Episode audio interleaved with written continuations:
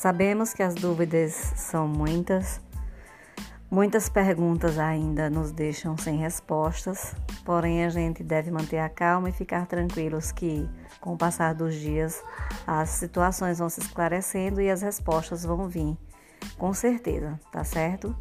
Fiquem atentos às informações, toda semana nós vamos postar alguma notícia referente é, a algo que esteja ligado ao dia a dia do aluno ou até mesmo às ações da escola que vem fazendo para manter ou para minimizar esse distanciamento o qual estamos vivendo.